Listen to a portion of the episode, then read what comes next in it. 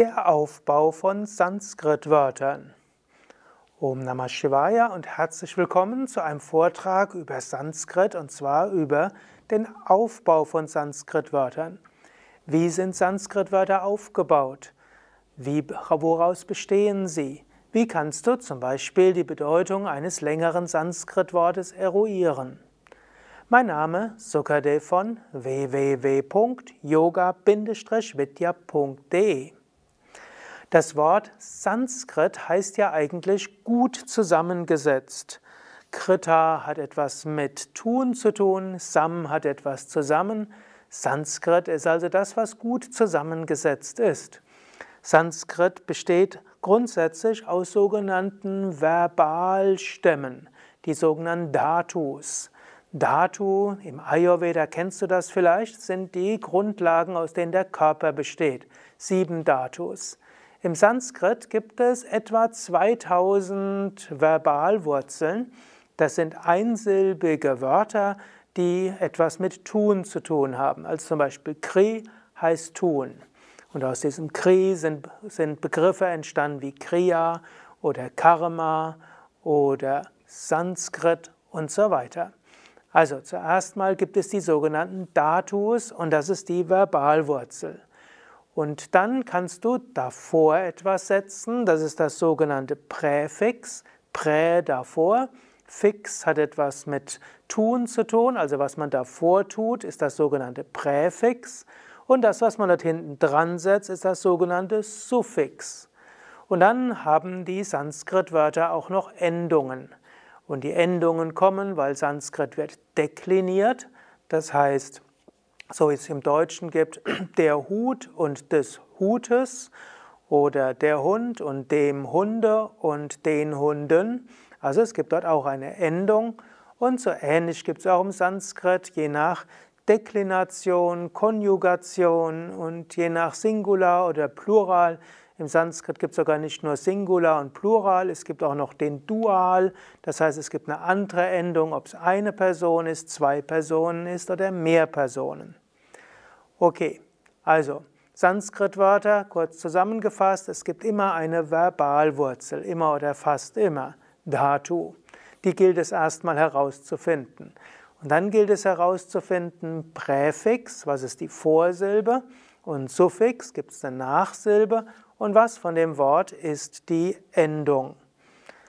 Die, dieser Grundaufbau von Sanskrit-Worten ist natürlich auch im Deutschen so. Zum Beispiel Aufbau. Da gibt es erstmal Bauen, Bau, und da gibt es den Präfix auf. Und dann kann man auch nach sagen Aufbau, Regeln. Und dann ist also erst auf, Präfix, und dann Bau ist dann die, die Wurzel des Wortes und Aufbau, Regeln. Eigentlich Regel ist dann nicht ein Suffix, sondern ist ein neues Wort dazu. Aber man könnte sagen aufbauten. Und das ten, aufbauten, hat dann etwas zu tun mit Plural und ist außerdem noch ein Suffix. So, ich hoffe, ich habe dich jetzt nicht zu sehr verwirrt. Am besten gehen wir gleich zu einem Wort hier.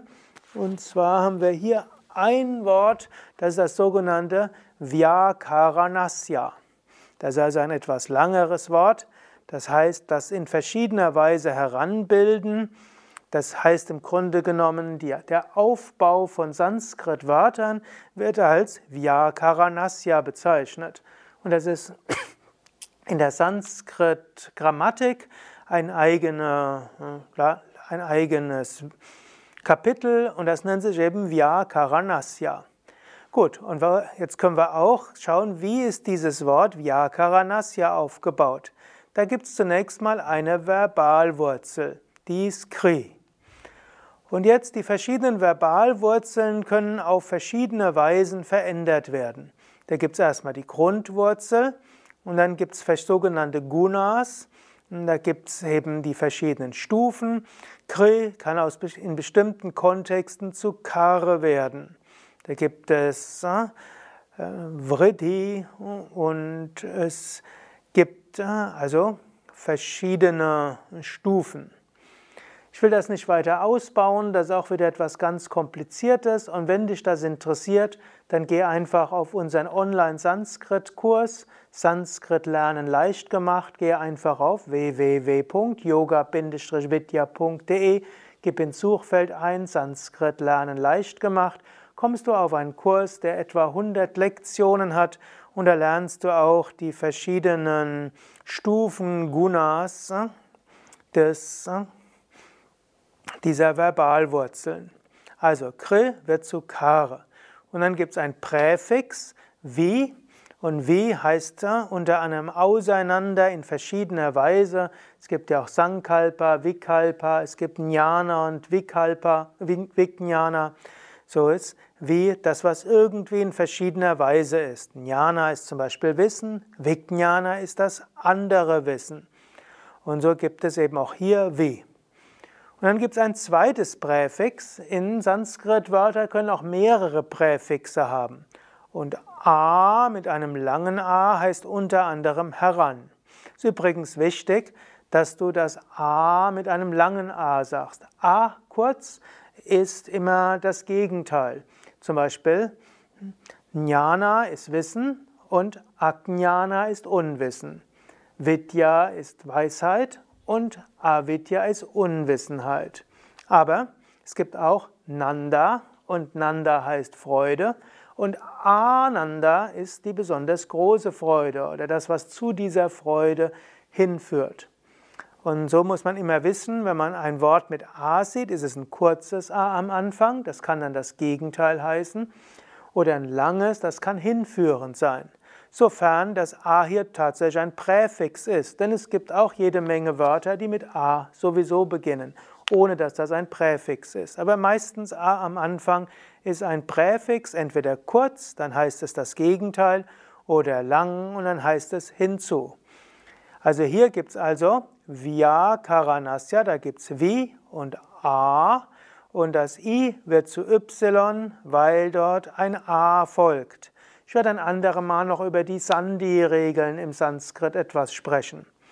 Also, das Vi wird zu Vya, also Vya, und dann ist hier Kr, Vya, das wird zu Kar, also Vya Kar, und dann kommt das Suffix und das ist Anna. Und Anna als Suffix, also das, was hinten dran gefügt wird, heißt hier zum Beispiel Handlung, Zustand, Mittel, Werkzeug. Und daraus entstehen dann sogenannte neutrale Nomina, also Substantive, die Neutrum, also das. Deshalb ist es das Vyakaranasya. Also mit und dann gibt es noch eine Endung und Sya ist eigentlich die Genitivendung von A-Stämmen und das bezeichnet die Herkunft von etwas. Also Vyakaranasya heißt also, dass in verschiedener Weise wie heran, a, bilden, Verbalwurzel bilden und dann Suffix, was eben zusätzlich noch eine Handlung ist und was die Herkunft ist hier also von der Grammatik. Also wörtliche Bedeutungen von Vyakarana, das in verschiedener Weise heranbilden. Gut, so ähnlich kannst du jetzt viele andere Wörter sehen. Zum Beispiel gibt es das Wort Suguna und Su heißt gut, ist also Präfix und dann Guna. Gun hat etwas zu tun mit, äh, ja, also Guna heißt also Eigenschaft, Suguna, gute Eigenschaft. Und für Guna gibt es wieder eine Verbalwurzel, wo ein Wort, eine Endung ist, was eben aus dieser Verbalwurzel letztlich ein Substantiv macht. Suguna. Oder man kann auch sagen hm, Prakriti. Dort gibt es auch pra, das wäre das Präfix. Kri ist die Verbalwurzel und ti kommt dann noch hinten dran. Okay, soweit also zu der Verbalwurzel und ich werde jetzt äh, zu den Sandhis und ich werde jetzt gerade nochmal lesen, was äh, unsere Indologin geschrieben hat zum Aufbau von Sanskrit-Wörtern. Angenommen, du hast das Yogalehrer-Handbuch, das neue, dort findest du diesen Absatz auch zum Nachlesen. Also das Wort Sanskrita bedeutet zusammengesetzt, kultiviert, gereinigt. Es bezieht sich unter anderem auf die korrekte Bildung dieser Sprache, in der die ältesten indoeuropäischen Texte, die als geoffenbart geltende Veda, verfasst sind. Die Sprache wurde später auch Devavani, die Sprache der Götter genannt.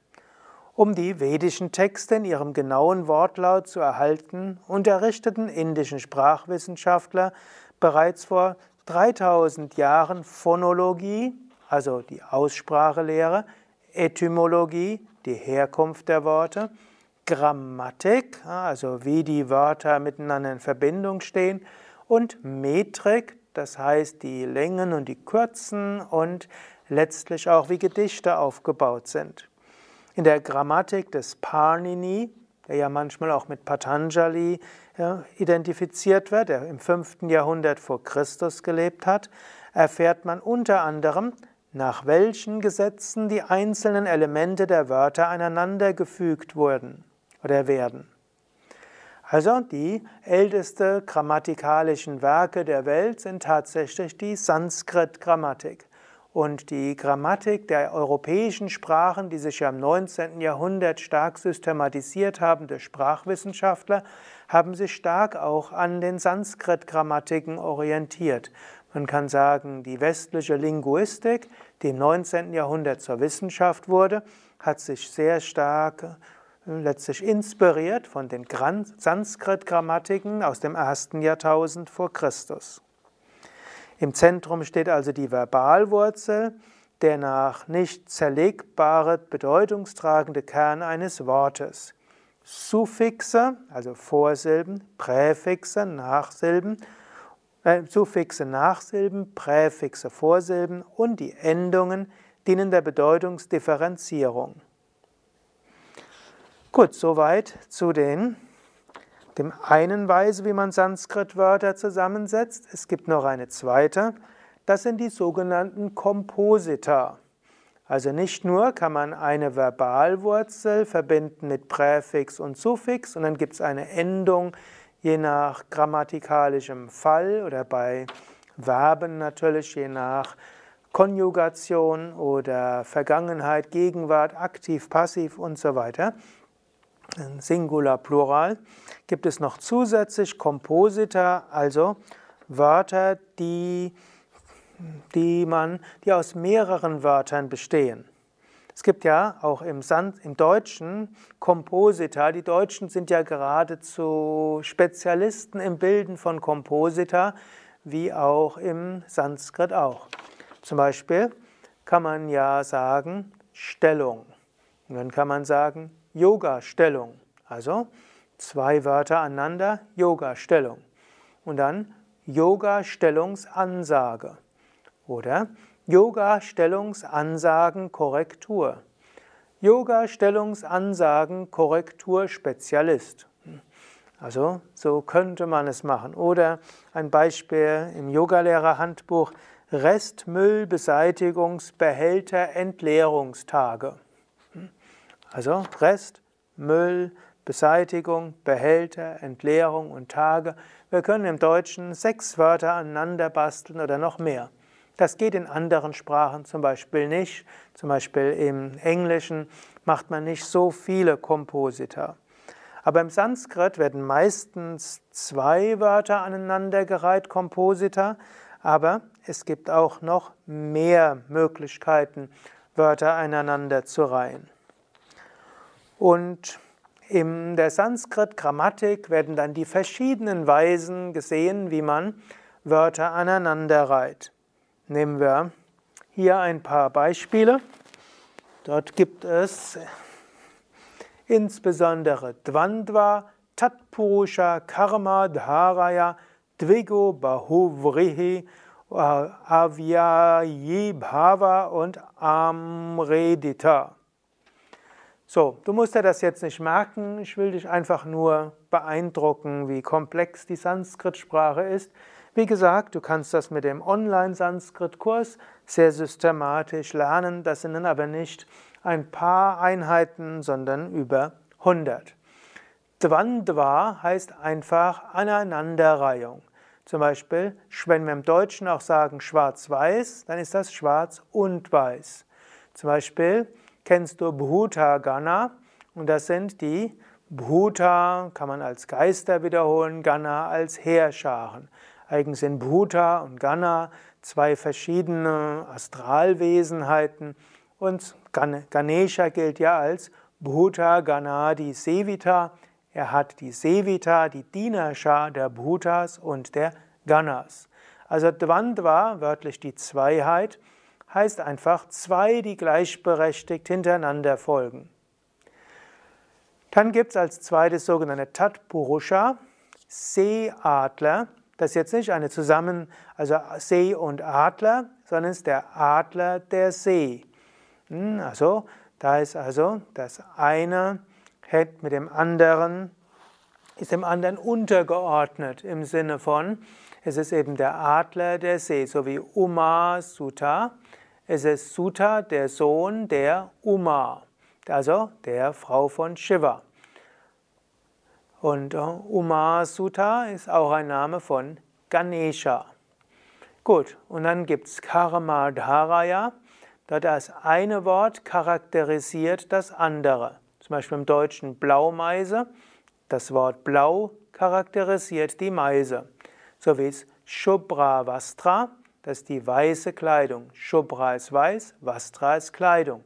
Zum Beispiel ja, Saraswati hat Shubra Vastra, weiße Kleidung. Dann gibt es auch noch Dviko, zum Beispiel Zehnkampf. Das ist also die Gruppe der zehn Kämpfe. Hm, so gibt es auch Chatur Yoga, das heißt die vier Zeitalter, also eine Gruppe Chatur für die Vierheit von Zeitaltern. Dann gibt es Bahu Vrihi, das ist dessen Kehlchen rot ist, Rotkehlchen. Also, dort ist also das Mahamati zum Beispiel gibt es, dessen Denken Mati Maha groß ist. Oder es gibt auch noch Avyayibhava, hat etwas mit Adverb zu tun. Dort ist also ostwärts und Yatha Shakti. Shakti Kräften, Yatha nach, nach Kräften. Gut, und dann ist von einem zum anderen ist noch Amredita, das heißt zum Beispiel tagtäglich, Dive, Dive, das heißt von Tag zu Tag. Ich weiß, das ist jetzt nicht ausreichend, um dir diesen Unterschieden klarzumachen. Ich will dir nur sagen, es gibt verschiedene Weisen, wie Wörter aneinander gereiht werden können. Und das geht im Deutschen und das geht auch im Sanskrit. Und die Sanskrit-Grammatiker im ersten Jahrtausend vor Christus hatten sich schon die Mühe gemacht, genau zu schauen, welche Weisen gibt es, Wörter aneinander zu setzen. Okay, soweit für heute. Also Kurzzusammenfassung. Nochmal. Sanskrit-Wörter haben also zunächst ein, eine Verbalwurzel, Dhatu. Und dann gibt es, kann vor diese Verbalwurzel kann ein Präfix gesetzt werden, also eine Vorsilbe, können auch mehrere Präfixe gesetzt werden, es können Nachsilben gesetzt werden, Suffixe.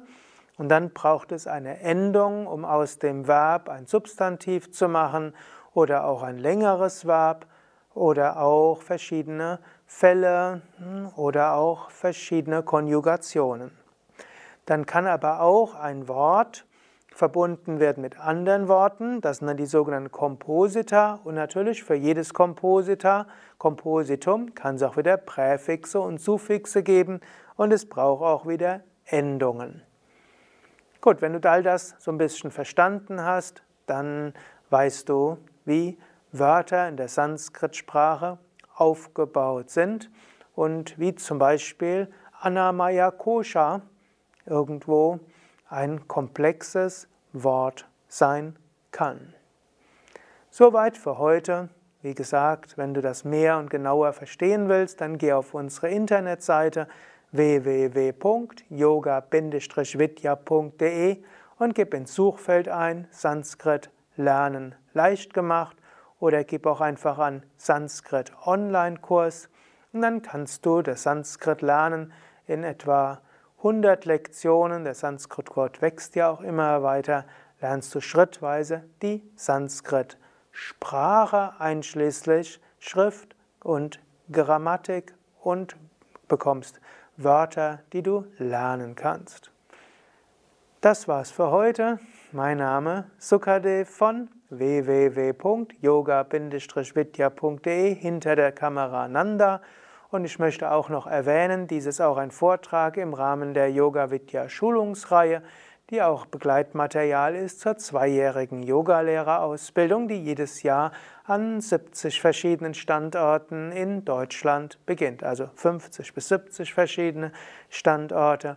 Und wir haben bei Yoga Vidya auch Sanskrit Wochenenden, wo du diese Thematik genauer lernen kannst.